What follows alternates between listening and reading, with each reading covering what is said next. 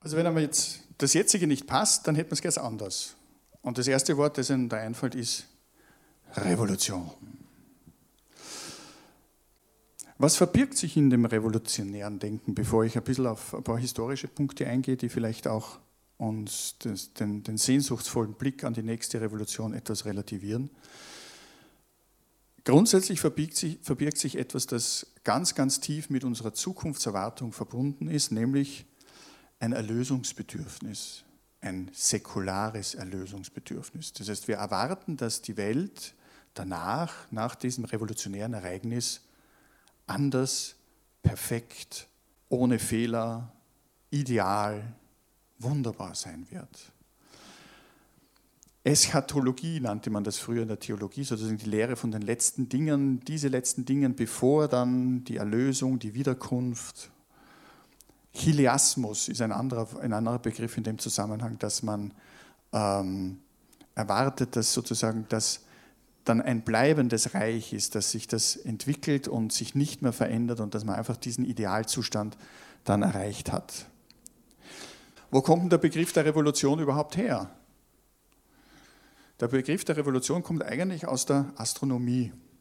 Bis im 17. Jahrhundert oder vielleicht noch ein bisschen vorher war Revolution nichts anderes als das Zurückkehren in einen vorigen Zustand. Also die Revolutionibus Orbium Coelestium von Kopernikus zum Beispiel aus dem Jahr 1553, da geht es um die Planetenbewegungen. Also Revolution war sehr stark damit verbunden, dass etwas wieder dorthin zurückkehrt, wo es vorher war. Und im Sinne der politischen Revolution war Revolution ganz wesentlich eine Restauration. Das heißt, etwas wiederzubekommen, das man verloren hat. Also in der damaligen Zeit Bürgerrechte. Bürgerrechte, die man vorher hatte, die einem weggenommen worden sind, wir wollen es wieder haben.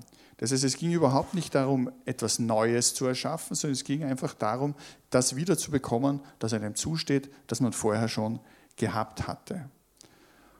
Weil der Neuanfang im Sinne von etwas ganz Neues zu tun, das hat die Menschen damals vollkommen überfordert.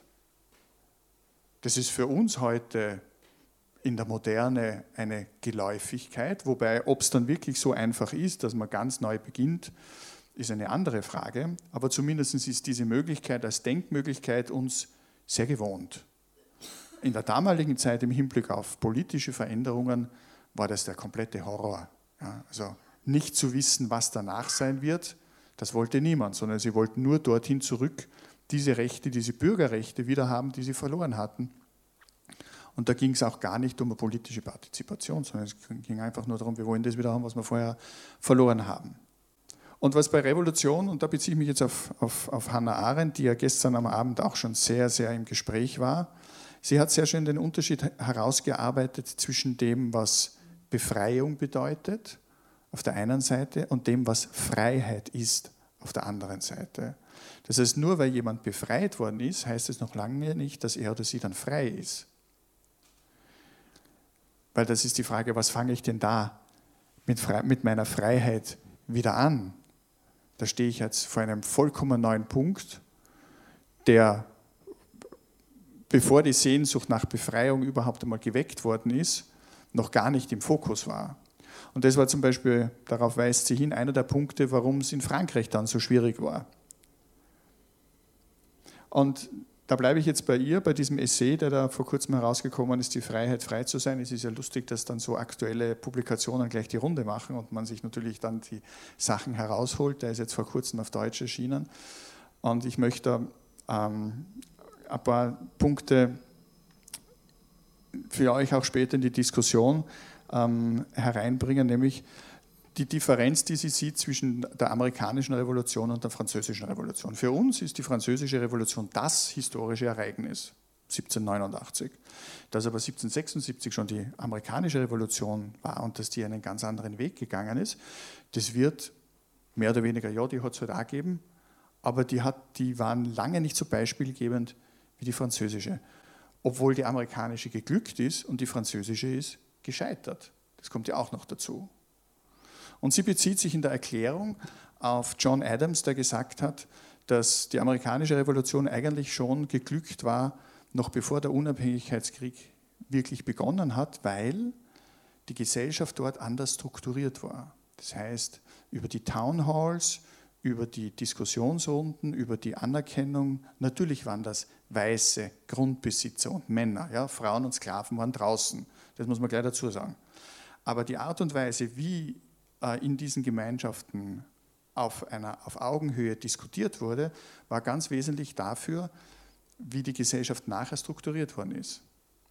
Im Gegensatz zu Frankreich, dort haben wir einen, einen, einen unglaublichen Absolutismus von Louis XIV in der Fortsetzung. Hegel hat zum Beispiel geschrieben, äh, wieso haben die eine Revolution gemacht ohne Reformation? Wie war das überhaupt möglich? Ja.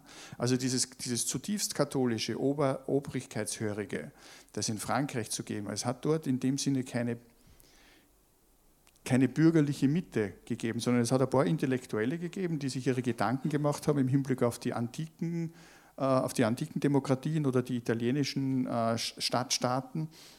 Ich habe gesagt, das wollen wir auch haben. Und das Problem, das dort in Frankreich dann passiert ist, darauf bezieht sich Hannah Arendt dann auch sehr stark, ist, dass sie ja nicht damit gerechnet haben, dass plötzlich die Massen auf der Straße stehen.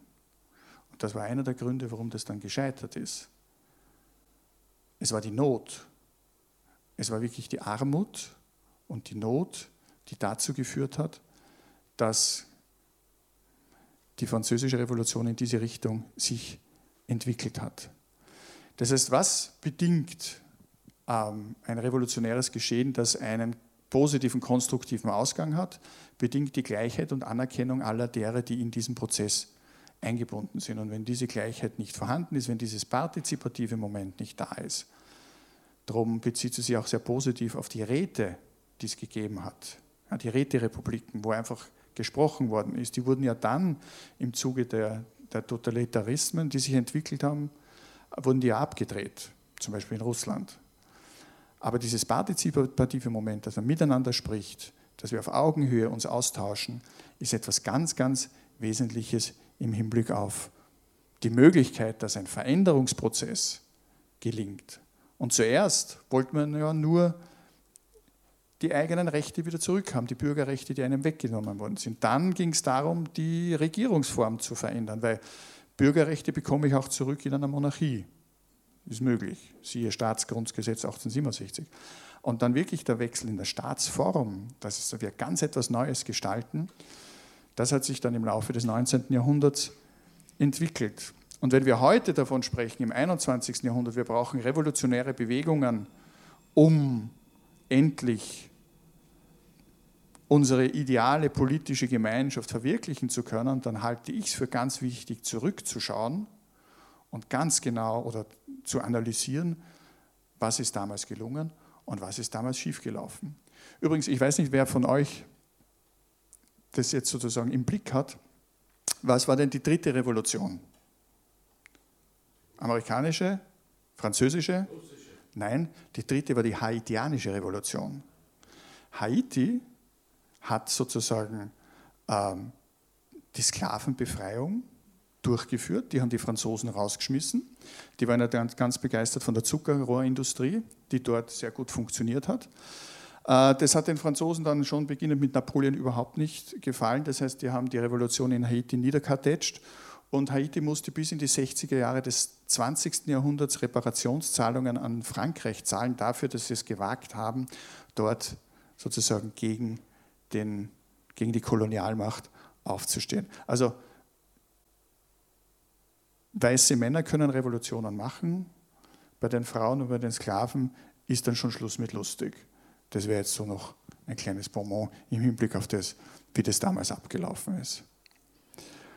Stark orientiert haben sich die französischen Revolutionstheoretiker ähm, zum Beispiel auch an Machiavelli. Und von Machiavelli habe ich einen Satz mitgebracht, der auch im Hinblick auf Revolutionen ein sehr wichtiger sein kann. Ich zitiere jetzt, kein Unternehmen ist schwerer und misslicher als der Versuch, eine neue Ordnung zu schaffen. Der Reformer hat alle zum Feind, die von der alten profitieren, und nur lauwarme Verteidiger unter denen, die Gewinn aus ihr ziehen könnten. Das ist einfach dieses beharrende Moment im Hinblick auf wirklich große Veränderungssprünge, die wir ja so gerne hätten und herbeisehnen.